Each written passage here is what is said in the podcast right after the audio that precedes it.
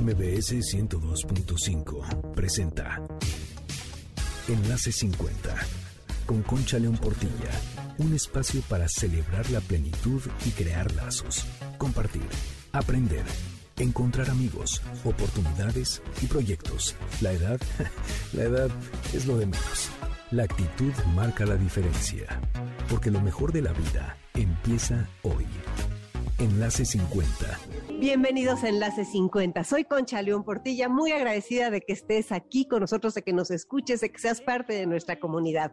Ahí te va nuestro WhatsApp 5523 25 41 61. Y también te recuerdo nuestras redes Facebook, Twitter, Instagram y YouTube, Enlace 50. Hay que mantenernos unidos, hay que mantenernos comunicados y conectados. Quiero contarte que el otro día un amigo cumplió 66 años y le escribieron esta frase en su muro lo mejor ya la conoces, pero siempre es bonito volver a escucharla. Te la comparto. Cuenta tu jardín por las flores, no por las hojas caídas. Cuenta tus días por las horas doradas y olvida las penas. Cuenta tus noches por estrellas y no por sombras. Cuenta tu vida por sonrisas y no por lágrimas. Y para tu gozo en esta vida, cuenta tu edad por amigos, no por años. Qué importante de veras, ¿a poco no es crear vínculos, tener amigos, hacer alianzas, crear enlaces? Por eso el nombre de nuestro programa y por eso me gusta tanto, para formar una comunidad, porque juntos hacemos más y estamos mejor. Hablando de alianzas y colaboración en conjunto, hoy tenemos dos grandes temas para ti. Primero hablaremos con la doctora Ofelia Angulo, que es subsecretaria de Ciencia, Tecnología e Innovación, acerca del recién inaugurado Centro de Investigación sobre el Envejecimiento, que es el primero en México. Hablaremos de sus proyectos y sus alcances. Seguro leíste la noticia por ahí. Yo me la encontré y la verdad me dio un gusto enorme. De veras lo que quiere decir que cada vez hay más personas que estamos trabajando por un envejecimiento sano, por llegar sanos, contentos, activos, productivos, con vínculos y con un propósito de vida hasta el final de nuestros días. Mira, te cuento más de este centro. Es un súper ejemplo de colaboración porque están ahí las instituciones académicas y de salud más importantes de México y de otros países que se han sumado. El CIE, que es el Centro de Investigación sobre el Envejecimiento, se enfocará en entender los procesos y enfermedades de la vejez, en la biología del envejecimiento y en la gerociencia. Son, fíjate, son 25 laboratorios con 25 investigadores del más alto nivel, con un espíritu de colaboración y compromiso. Qué bien que se hagan estas cosas y qué bien que podamos aprender cada vez más de todos estos años que nos ha regalado la revolución de la longevidad. Bueno, la ciencia más bien es la que nos ha regalado y que ha formado la revolución de la longevidad. La doctora Ofelia Angulo estará con nosotros en un momento para hablarnos del tema.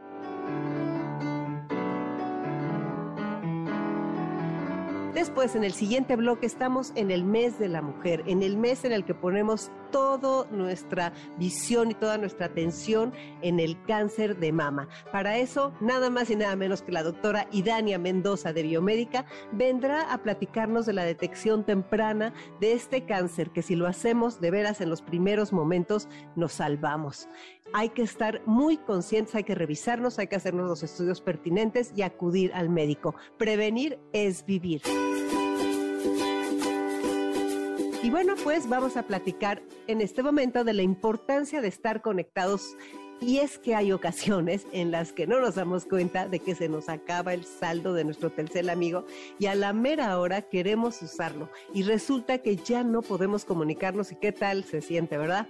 La mejor red Telcel tiene un servicio con el que te ayuda a que nunca te quedes sin saldo. Se llama Adelanta Saldo. Te da un aviso del sistema cuando vas a quedarte sin saldo, como dicen por ahí, y te ofrece adelantar 5, 10 o 15 pesos y pagarlo en la siguiente recarga que hagas con solo un peso de comisión por el servicio. La vigencia que tiene ese monto adelantado es de 7 días. Te salva, ¿a poco no? Es una maravilla porque no hay necesidad de salir de tu casa, todo es muy fácil, no hay que buscar nada porque ellos mismos te avisan y te ofrecen el servicio. Es muy práctico y de veras es muy bueno mantenernos conectados. Así que ya sabes de un servicio más de esta maravillosa red que nos brinda todas las opciones para siempre estar conectados con quienes queremos, con quienes nos importan, con quienes trabajamos, etcétera, etcétera. Telcel comprometidos en disminuir la brecha digital. Soy Concha León Portilla, quédate en Enlace 50, estará ya aquí en un momento la doctora Ofelia Angulo. Enlace 50 Estoy aquí contigo de regreso y vamos a hablar con la doctora Ofelia Angulo, que es subsecretaria de Ciencia, Tecnología e Innovación. Yo creo que hace poco viste que se había inaugurado el Centro de Investigación sobre el Envejecimiento y Ofelia viene a hablarnos de eso. Bienvenida en Enlace 50, Ofelia. Gracias por estar con nosotros. Muchísimas gracias por la invitación. Eh, muy contenta de poder participar en este programa. Ofelia, pues dinos la importancia de, este centro, de que se inaugure y de la importancia de que en esta época, ¿no? En que cada vez vivimos más. Justamente, justamente le diste en el clavo al tema. Cada día somos más las personas que alcanzamos una edad eh, adulta mayor. Eh, y qué bueno, ¿no? Esas son buenas noticias de que las personas eh, hemos alcanzado un promedio de años de vida eh, cada vez mayor. Eh, y, bueno, pues esas, esas desde mi perspectiva son muy buenas noticias, pero eso también trae consigo retos, retos de, poder ofrecer eh, oportunidad de que esos años de vida del adulto mayor pues sean años productivos, años que puedan disfrutar la persona con todas sus funciones eh, fisiológicas, mentales, emocionales, eh, que no eh, sea bajo condiciones de la enfermedad, sino que sea bajo condiciones de salud. Y justamente por eso es que el Centro de Investigación sobre el Envejecimiento toma la mayor relevancia, toda vez que queremos contribuir al conocimiento de la relación que hay entre el envejecimiento y la salud.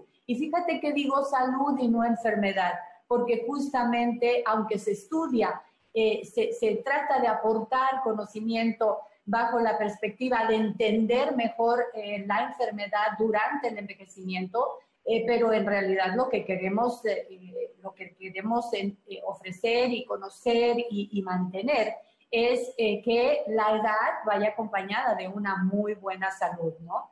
Y bueno, pues eh, el Centro de Investigación sobre el Envejecimiento que coordina el CIMBESTAB, pero que, en el que participan otras instituciones de educación superior como la UNAM e institutos nacionales de salud, pues eh, se trata de sumar todas las capacidades que tiene la Ciudad de México para llegar más rápidamente eh, a un mejor conocimiento y contribuir al conocimiento global sobre esta relación. Vamos a tener eh, mexicanos, investigadores científicos, neurocientíficos estudiando el tema. Eh, y es muy importante, pero quiero comentarte algo que, que no debemos perder de vista. Eh, el conocimiento que hoy día tiene el Homo sapiens sobre el envejecimiento y la, y la, y la, y la salud, pues es universal, ¿no? Está ahí y hay eh, un eh, conocimiento de frontera sobre el tema.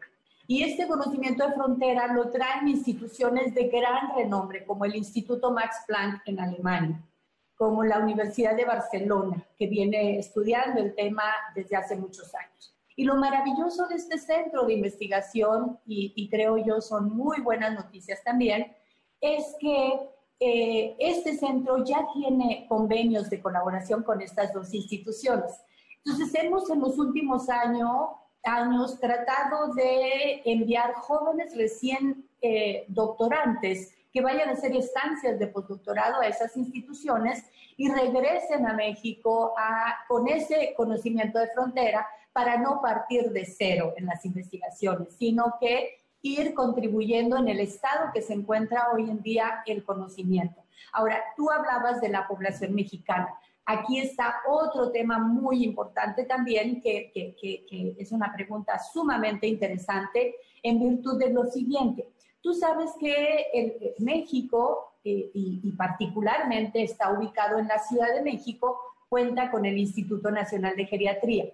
Este instituto ha recibido apoyo tanto del Consejo Nacional de Ciencia y Tecnología como de la Secretaría de Educación, Ciencia, Tecnología e Innovación de la Ciudad de México y ha hecho algo extraordinario. En primer lugar, generar políticas públicas basadas en evidencia, generar también bases de datos que permitan ver cómo está eh, proyectándose el comportamiento de la población bajo las diferentes condiciones de salud, eh, pero también ha creado una red de investigadores a nivel global que eh, a mí me ha tocado participar en reuniones internacionales en ese grupo eh, de expertos justito antes de la pandemia, pero eh, no, con la pandemia de manera virtual, como lo estamos teniendo tú y yo ahora, se han seguido reuniendo y eso nuevamente integra. ¿Por qué menciono esto, Concha? Porque el Instituto Nacional de Geriatría recibe y atiende a las personas de la tercera edad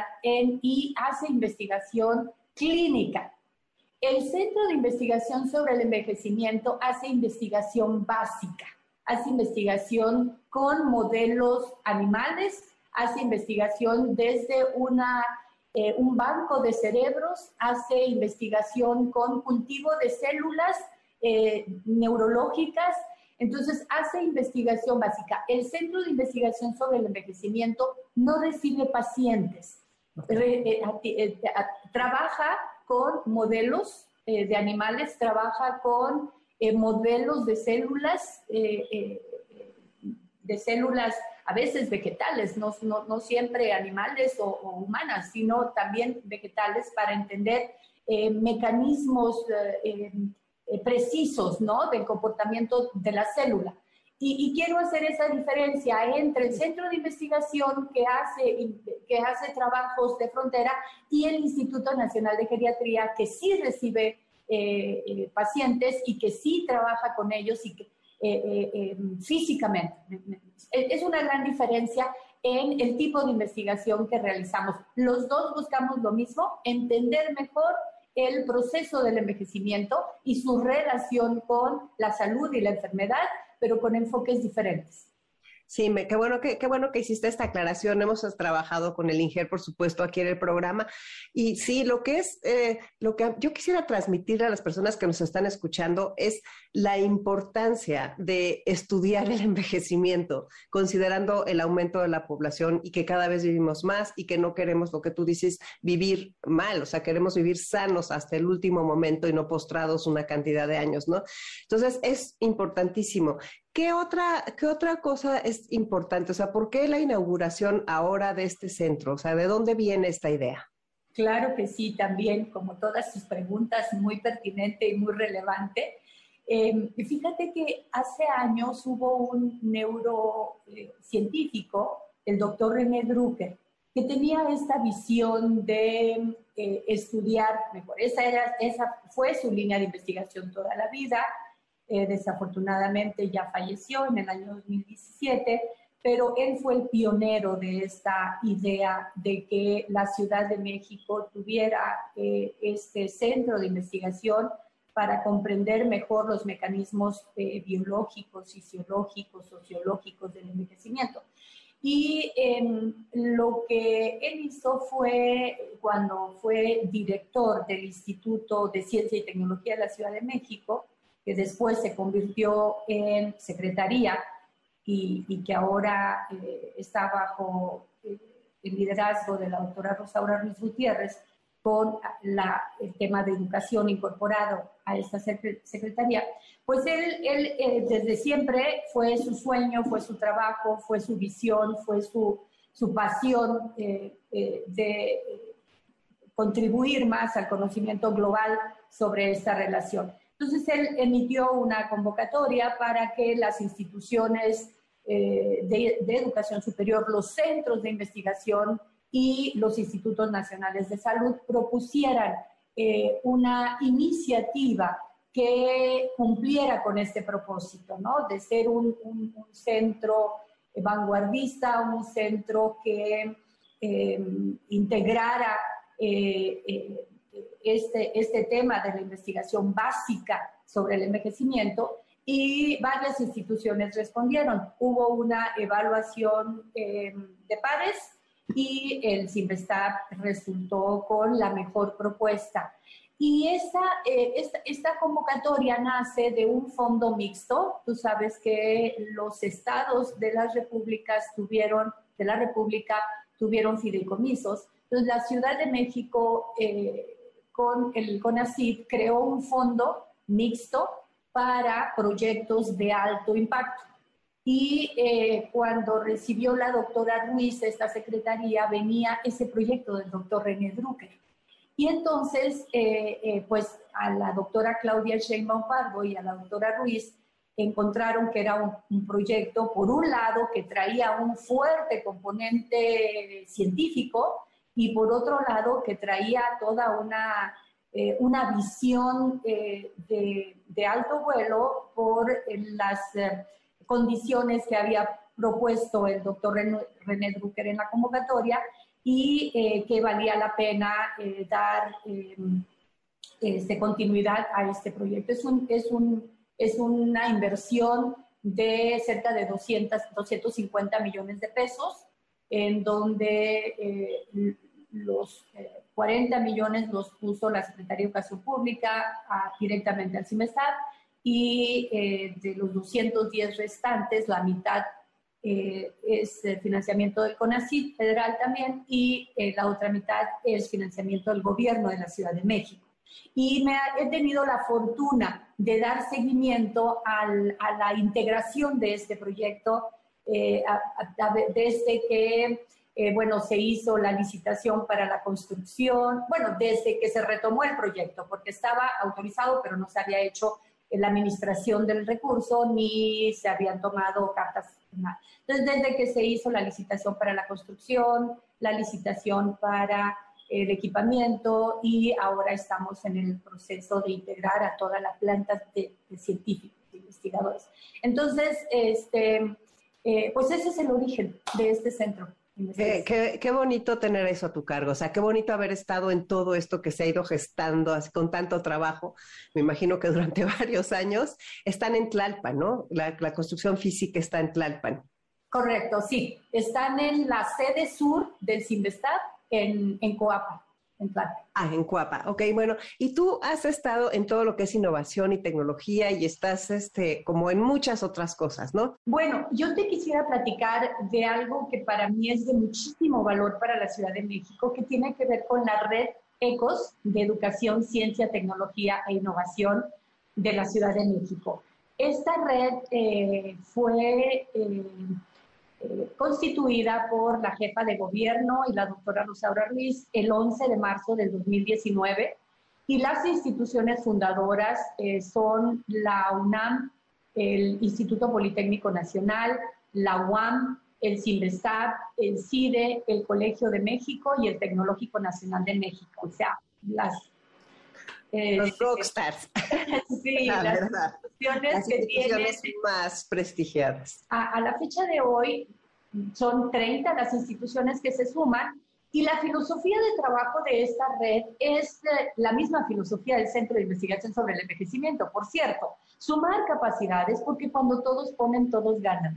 Sumar capacidades, sumar esfuerzos, sumar eh, recursos eh, humanos, investigadores, educadores, sobre una temática en particular. Y cuando todos, eh, eh, investigadores, eh, educadores, se suman para atender una problemática en particular, es mucho más rápida encontrar una propuesta de solución.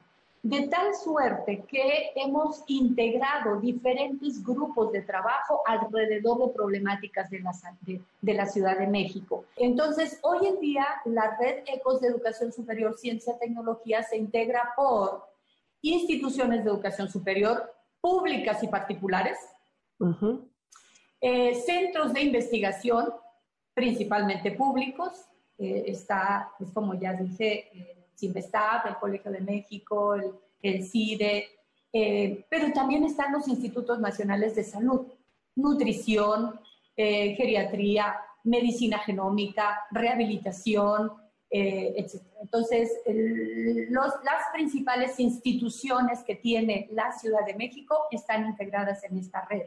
y, y, estamos pues eh, trabajando con los expertos en los diferentes temas.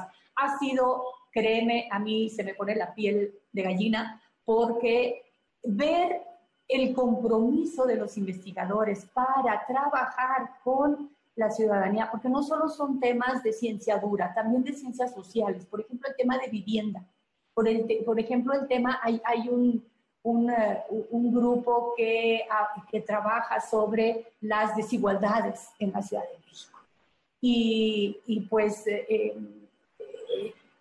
estos, estos, estos investigadores que integran esos grupos, la verdad, la verdad, yo no me lo han platicado, no es algo de, de libro, yo he visto cómo se eh, comprometen a fondo los investigadores. Yo veo un compromiso de los científicos con eh, los problemas de la ciudad, con la ciudadanía genuino y total pues qué excelentes noticias nos das, o sea, en este mundo de malas noticias, ¿no? Qué bueno que haya esa cooperación y qué bueno que se estén uniendo para trabajar. Y aparte todo esto, a la hora que tú dices Ciudad de México, esto da para todos, o sea, esto, esto se va, va a llegar a toda la República, o sea, no es nada más que sea local para los que vivimos en la ciudad.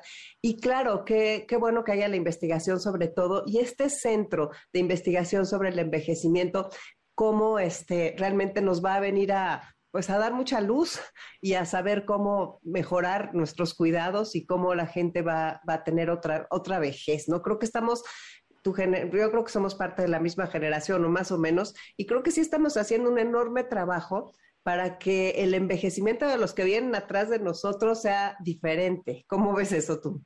Déjame compartirte, es que la verdad es que me sorprende lo extraordinaria eh, periodista que eres, porque haces eh, preguntas que dan al clavo. Tengo dos cosas que compartirte que me parecen relacionadas con esto último que estás tú comentando, porque em, eh, la, la, primera de ellas tiene que ver con ciertamente el envejecimiento em, es un proceso natural y debemos vivirlo eh, eh, como esa etapa de la vida en las mejores condiciones. Y para ello hay, hay, mucho que sabemos hoy en día. O sea, no necesitamos esperar a que, a que, a, que esté en operación. Hay mucho que sabemos hoy en día y me, me, encantaría, me encanta esa oportunidad que me das de compartir con la ciudadanía eh, es, estos temas. Fíjate que eh, derivado de la pandemia, hemos encontrado que hay, hay eh, padecimientos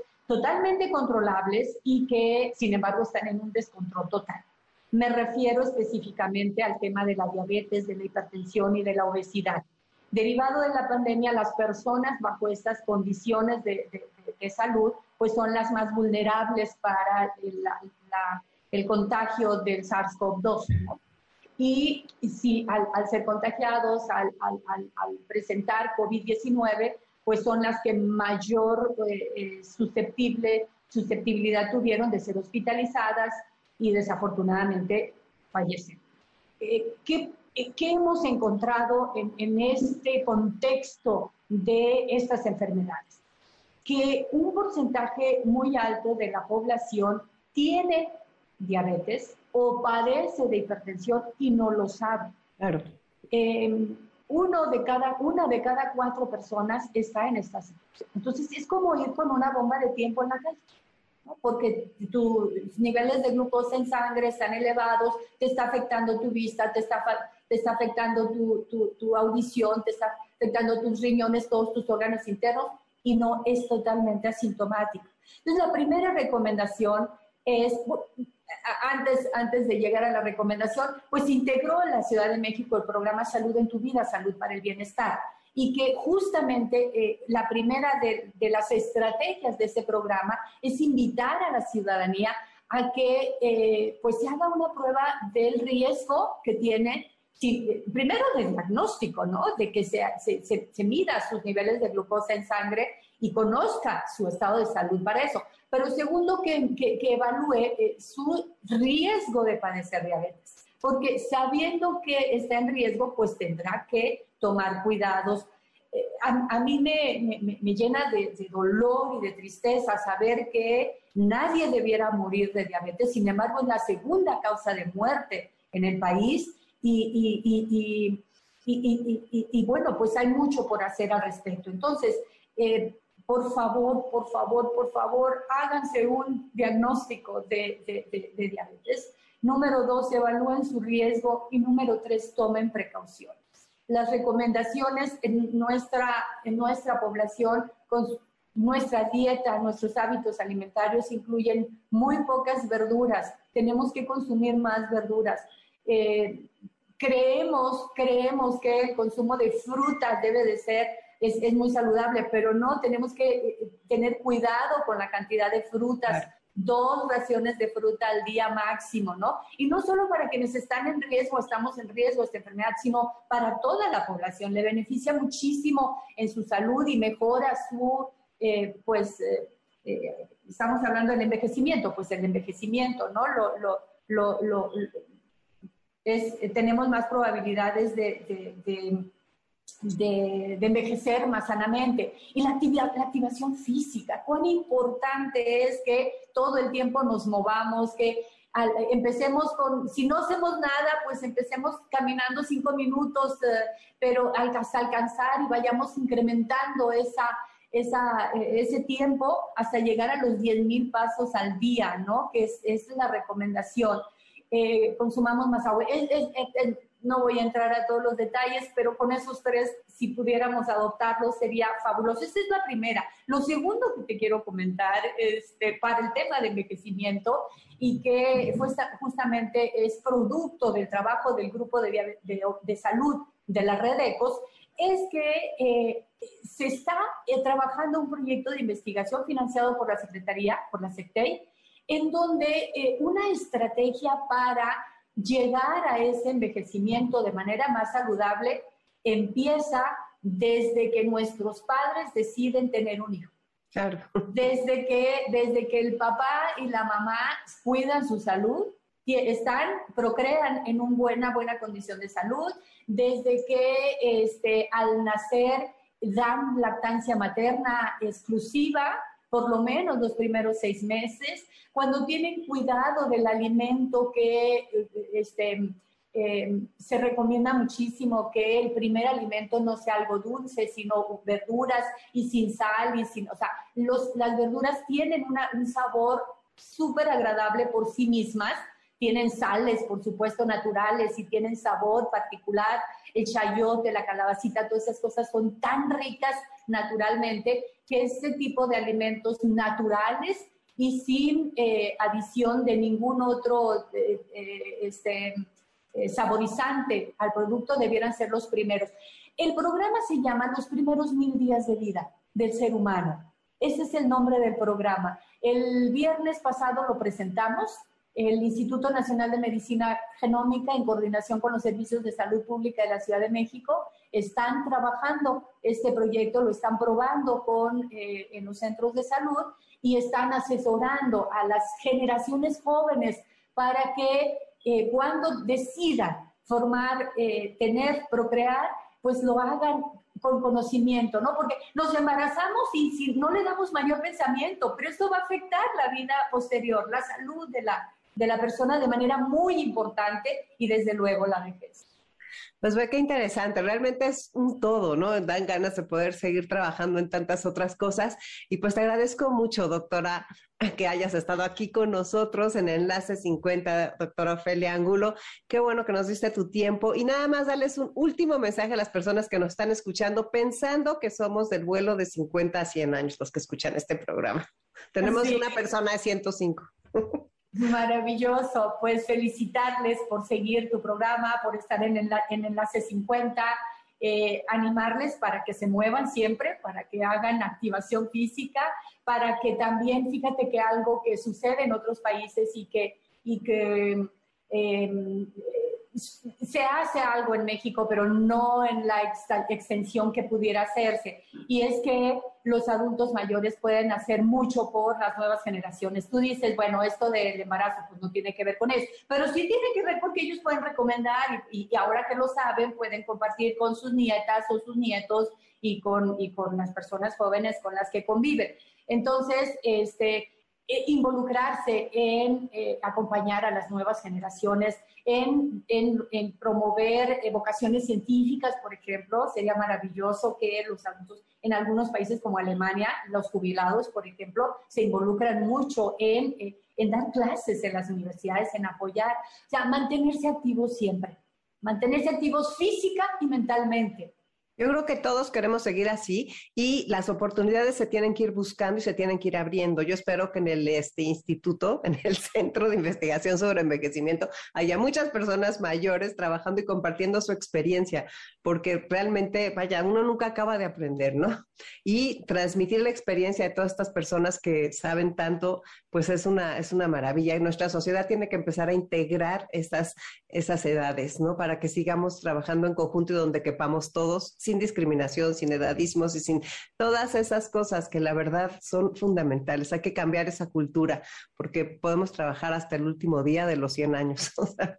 Totalmente de acuerdo, totalmente de acuerdo. E integrar las generaciones, qué bonita palabra, qué, qué buena manera de, de, este, resumir esto que quiso decir eh, yo, integrar las generaciones, ¿no? Que todos nos veamos eh, pues como no discriminar a los adultos mayores eh, eh, y tampoco a los jóvenes, porque todos tenemos que aprender de todos, ¿no? Entonces, pues felicidades por este maravilloso programa, voy a ser tu seguidora.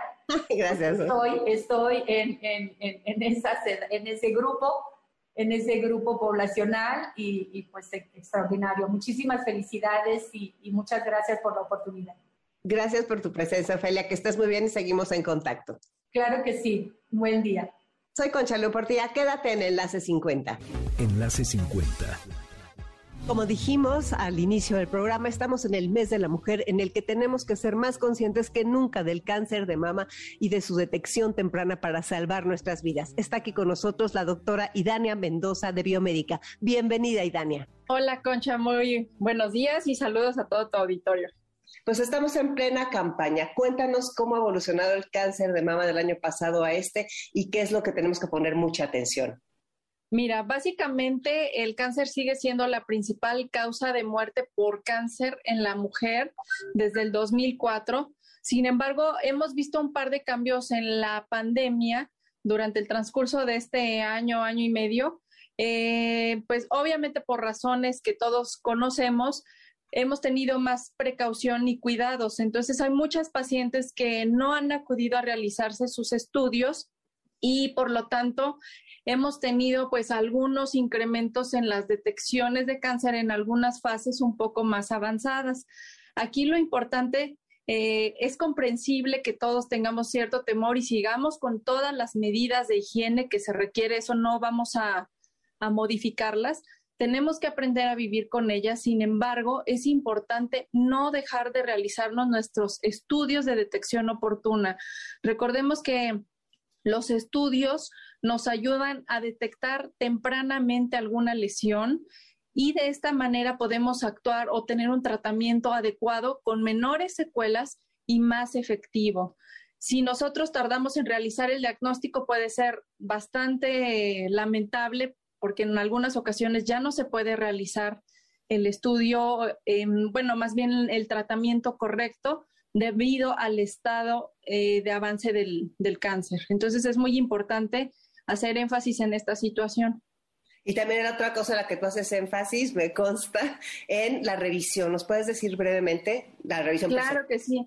Eh, recordemos que la revisión de la mama consta de tres eh, situaciones, ¿no? Tres etapas que debemos de cumplir. La primera, bueno, es acudir obviamente a nuestra consulta ginecológica o con nuestro oncoginecólogo, que es el experto en tumores mamarios. Segundo, la autoexploración. Es muy importante que nosotras conozcamos nuestros senos, nos toquemos y realicemos la exploración adecuadamente. Esto debe ser a partir de los 20 años de edad todas tenemos que realizarnos la revisión mensualmente y lo ideal es hacerlo entre el día 5 o 7 del ciclo menstrual, es decir, empieza el periodo menstrual, que es el día 1, y dejamos pasar 5 o 7 días. En este periodo es muy importante porque en ese momento los niveles hormonales descienden un poco y están menos inflamados los senos y es un poco, digamos, más real lo que podemos percibir. Entonces, más que asustarnos en, ay, es que yo no sé cómo se siente una bolita, lo primero que tenemos que hacer es conocernos. Si nosotros conocemos nuestro seno, nuestro tejido, vamos a identificar si hay algún cambio y de esta manera podemos acudir oportunamente al médico. Y esto aplica en general para menores de 40 años y mayores de 40 años. Lo tenemos que hacer ya de por vida. Y créeme que esto es una diferencia abismal en pacientes menores de 40 que pues inclusive no les toca ningún estudio aparentemente de, de detección, por ejemplo, la mastografía que se realiza a partir de los 40 años. Y la siguiente etapa, pues obviamente es realizar los estudios, ya sea anuales o de acuerdo a las características o a las situaciones clínicas que tengamos, se recomienda hacerlo cada año, cada seis meses o inclusive biopsia, lo cual no significa tener cáncer, es para corroborar un diagnóstico. ¿ok? Y para ir a la mastografía, ¿cómo nos preparamos? Para hacer la mastografía, primero tener 40 años, es a partir de esa edad. Si tenemos algún antecedente familiar de cáncer de mama eh, que presentó el problema a una, a una edad joven, pues tenemos que consultarlo con nuestro médico. Habitualmente iniciamos 10 años antes de la edad de diagnóstico del familiar directo, ya sea abuela, hermana, madre, es muy importante considerarlo. Y bueno, acudir obviamente sin talco, sin crema ni desodorante, porque eso nos puede interferir en la adquisición de la imagen. Si tenemos estudios previos, llevarlos para que se pueda hacer un análisis comparativo. Y si somos muy sensibles también en nuestros senos, que eventualmente hay dolor o sensibilidad antes del ciclo, les recomendamos acudir entre el día 5 y 7 del ciclo, o sea, en la, en la primera semana que, que presentan su periodo menstrual para que sea un poco menos incómodo. Sí, perfecto. Ah, la otra cosa es que es importante, muchas veces la gente nos pregunta por qué a veces se hace el ultrasonido y por qué a veces no. Ok. La, esto depende mucho de la composición glandular de cada mujer.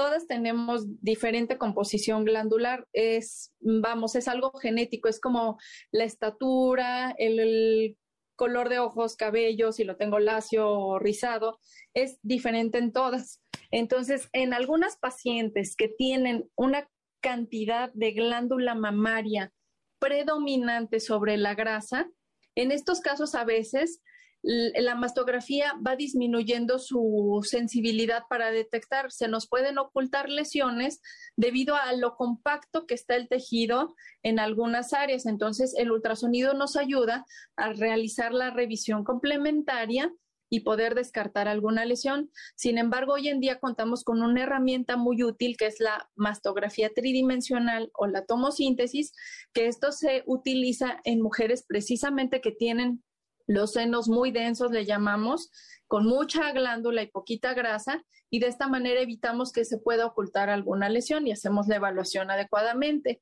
El ultrasonido también nos ayuda a caracterizar alguna lesión, si es sólida, si es líquida, la morfología que tiene y nosotros tomar decisiones para sugerir al médico tratante. Y el ultrasonido también se realiza en mujeres menores de 40 años que empiezan a hacer su revisión. En este caso no está indicada la mastografía, menos, como te repito, tengan algún antecedente familiar. Entonces, en ese momento, pues es el estudio indicado o en aquellas pacientes que ya tuvieron cáncer y que se retiraron su tejido mamario en su mayoría, eh, se puede evaluar hacer solamente eso, eh, siempre y cuando no veamos algún tejido glandular residual. Si eso ocurre, pues tenemos que seguir realizando las proyecciones de mastografía. En biomédica te guardan los estudios, que es una enorme ventaja porque puedes estar comparando todo el tiempo y simplemente, de hecho yo voy contigo, y en el momento en que doy, tú inmediatamente, además de que revises el estudio que me están haciendo, revisas los estudios anteriores. ¿Qué importancia es esta de guardar nuestros estudios?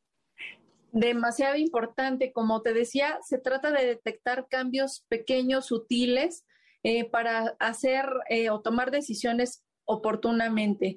Entonces, eh, el comparar los estudios nos ayuda a detectar cambios pequeños que pudiera haber en el tejido y nosotros enfocarnos y diagnosticar adecuadamente y oportunamente. Sí, es muy importante. A ver, estamos repitiendo mucho la palabra oportunamente y me imagino que estamos haciendo un énfasis muy pensado y muy claro.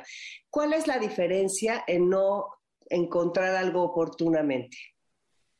La diferencia obviamente está en cuestión de tratamiento y pronóstico. Si nos tardamos en detectar alguna lesión o algún cáncer, el tratamiento va a ser más complicado, más duradero y puede ser que no la, la respuesta no sea igual. Entonces, es, es, muy diferente detectar un tumor que ni siquiera es palpable a uno que ya está más grande, que inclusive en ocasiones, si es muy grande, puede salir de posibilidad quirúrgica. Entonces, es muy importante realizar todos los estudios anualmente. A veces las pacientes tienen mucho miedo eh, por mala información en relación a la radiación. La radiación que hoy en día el, estudio de mastografía nos da es muy, muy bajita. Eh, esto quiere decir, lo podemos comparar diariamente nos estamos radiando. En este momento estamos recibiendo radiación del medio ambiente, radiación cósmica, y la mastografía nos da un equivalente a siete semanas que estamos a medio ambiente. Hay más radiación en un vuelo comercial de cinco horas que en una mastografía. Entonces hay que considerar eso, riesgo, beneficio también. Es un momento y hoy en día nuestros equipos son eh, avanzados y tienen inclusive eh, sensores que nos permiten evitar una compresión excesiva y evitar una radiación excesiva. Y también mucha gente se preocupa por la tiroides, que si le llega la radiación, ¿nos puedes decir algo de eso? Claro que sí. Mira, desafortunadamente, como te digo, todo es una mala información. Eh, hay inclusive programas de televisión que se, que, bueno, no voy a mencionar, pero se hicieron famosos y inclusive las pacientes llegaban asustadísimas pidiendo su protector de tiroides. Eh, no hay estudios que demuestren que hacer la mastografía condicione un cáncer de tiroides. ¿Por qué? Porque todo está colimado, es decir, limitado al área de la mama.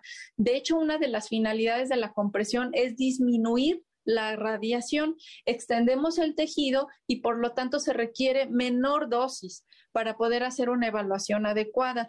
Entonces, como te repito, la dosis es tan bajita, inclusive no hay incidencia en el incremento de cáncer de tiroides en relación a eso. Y todo está probado con estudios científicos. Muchas gracias, Dani. A mí también me gustaría agregar que no duele. O sea, verdaderamente el equipo que tienen ustedes en Biomédica es de lo más moderno que existe y pues eh, podrías corroborar o decir eso. claro que sí. Mira, eh, el equipo que tenemos es un mastógrafo digital, el cual tiene un sensor, el cual detecta el grosor de la mama inclusive si hay prótesis, si no hay prótesis, el, equipo tiene un límite de tope para no comprimir en exceso la mama. Entonces, por lo tanto, tenemos una imagen de calidad sin lastimar a nuestras pacientes y lo más importante es que nuestro personal está altamente capacitado en, en, especialidad de mama para tomar los estudios. Son técnicas radiólogas que tienen toda la expertise y el la capacitación para realizar adecuadamente un estudio de mastografía sin lastimar a las pacientes.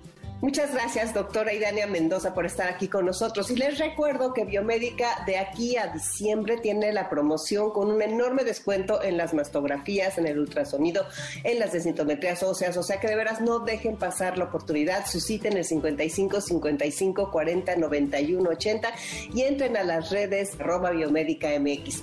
Biomédica, tu salud, nuestra pasión. Y a ti, ¿Qué te apasiona? La pregunta de los sábados, de veras, mándanos tu respuesta al 55 23 25 41 61. Me encantaría conocer cuál es tu pasión. Continuamos con el programa y quiero leerte un texto de salida que la verdad me encanta y tiene mucho que ver con el otoño, la estación que estamos viviendo y también con nuestras vidas. Dice así, las hojas no se caen, se sueltan Siempre me ha parecido espectacular la caída de una hoja. Ahora me doy cuenta que ninguna hoja se cae, sino que llegado el escenario del otoño, inicia una danza maravillosa de soltarse. Cada hoja que se suelta es una invitación a nuestra predisposición al desprendimiento. Las hojas no caen, se desprenden en un gesto supremo de generosidad y profunda sabiduría. La hoja, que no se aferra a la rama y se lanza al vacío del aire, sabe del latido profundo de una vida que está siempre en movimiento y en actitud de renovación. La hoja que se suelta comprende y acepta que el espacio vacío dejado por ella es la matriz generosa que albergará el brote de una nueva hoja. La coreografía de las hojas soltándose y abandonándose la sinfonía del viento traza un indecible canto de libertad y supone una interpelación constante y contundente para todos y cada uno de los árboles humanos que somos nosotros. Cada hoja al aire me está susurrando al oído del alma, suéltate, entrégate, abandónate y confía. Cada hoja que se desata queda unida invisible y sutilmente a la brisa de su propia entrega y libertad. Con este gesto, la hoja realiza su más impresionante movimiento de creatividad, ya que con él está gestando el irrumpir de una próxima primavera. Reconozco y confieso públicamente ante este público de hojas moviéndose al compás del aire de la mañana, que soy un árbol al que le cuesta soltar muchas de sus hojas. Tengo miedo ante la incertidumbre del nuevo brote. Me siento tan cómodo y seguro con estas hojas predecibles, con estos hábitos perennes, con estas conductas fijas, con estos pensamientos arraigados, con ese entorno ya conocido. Y hoy quiero en este tiempo sumarme a esa sabiduría, generosidad y belleza de las hojas que se dejan caer. Quiero lanzarme a este abismo otoñal que me sumerge en un auténtico espacio de fe, confianza, esplendidez y donación. Sé que cuando soy yo quien se suelta, desde su propia conciencia y libertad, el desprenderse de la rama es mucho menos doloroso y más hermoso. Solo las hojas que se resisten, que niegan lo obvio, tendrán que ser arrancadas por un viento mucho más agresivo e impetuoso. Qué belleza, ¿verdad? Cómo tiene tanto que ver con la vida y cómo aprendemos de estos textos. Si quieres que te lo mande por la mejor red Telcel, ponme un WhatsApp al 55 23 25 41 61 y con el gusto de siempre te lo envío. Se nos está acabando el programa. Gracias a Patti a Carlos y a Beto por su trabajo y compromiso con Enlace 50. Ya viene Dominique Peralta con Amores de Garra. Soy Concha León Portilla. Te dejo un abrazo enorme y te deseo que tengas un gran sábado. ¿Qué cuántos años tengo? ¿A quién le importa? MBS 102.5 presentó Enlace 50 con Concha León Portilla. Te esperamos el próximo sábado, una a 2 de la tarde, por MBS 102.5.